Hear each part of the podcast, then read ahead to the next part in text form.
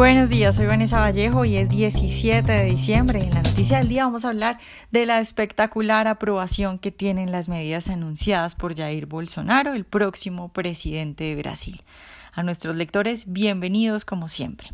Jair Bolsonaro aún no ha tomado posesión de su cargo como presidente de Brasil, lo va a hacer el primero de enero del siguiente año, de 2019, pero eso sí, la gente en Brasil ya tiene claro cuál será el camino a seguir del próximo presidente y parece que ese camino propuesto pues les gusta bastante a los brasileros. La semana pasada se ha publicado una encuesta contratada por la Confederación Nacional de la Industria de Brasil y realizada por la firma Ibope, en la que queda claro el buen trabajo que está haciendo Bolsonaro en Brasil y bueno, por supuesto el buen trabajo que han hecho muchos otros que están con él, como el gran intelectual Olavo de Carvalho. El 75% de los brasileros apoya las medidas anunciadas por el presidente electo Jair Bolsonaro.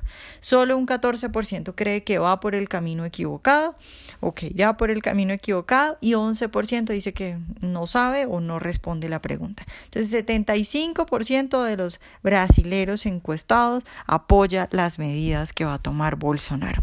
Ahora, detrás de estos resultados tan buenos, pues hay muchas cosas para analizar.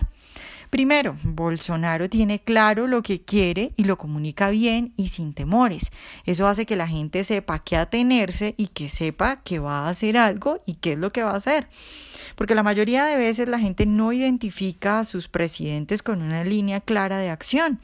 En Colombia, como en muchos otros países, pasa eso. Yo estoy todos los días trabajando con noticias y yo no tengo claro cuál es la ruta de Iván Duque. Un día dice que se necesitan 14 billones a punta de impuestos porque no hay de dónde más sacarlo y luego dice que solo necesita 7 porque los otros 7 ya se dio cuenta que sí los puede sacar de recortar el gasto.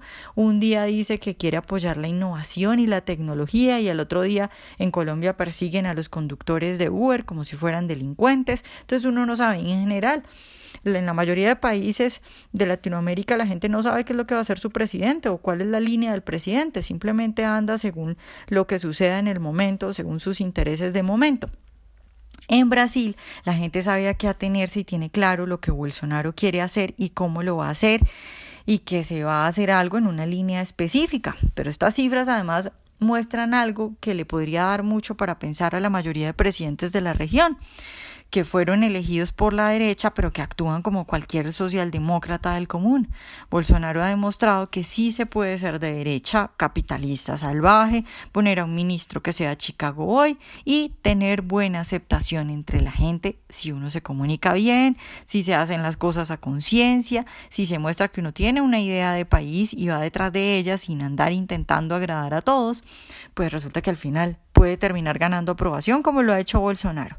Finalmente, estos datos también muestran que la teoría de la izquierda, incluso de los libertarios de izquierda, de que la gran aprobación de Bolsonaro, la gran votación que tuvo Bolsonaro, era por el rechazo al PT, al Partido de los Trabajadores, estaban equivocados. Y acá insistimos una y otra vez, el triunfo de Bolsonaro no fue un fenómeno de rechazo, Bolsonaro convenció a los brasileros y la mayoría votó por él y no en contra de alguien. Eso es lo que muestran estas altas cifras de aprobación. Entonces, bien por Bolsonaro, bien por Brasil, que muestra que las cosas sí se pueden hacer de manera correcta, que sí se puede hacer política diciendo que uno es de derecha y capitalista, y también que muestra Brasil que trabajos de academia y divulgación como los del gran profesor Olavo de Carvalho sí tienen sentido y sí dan fruto.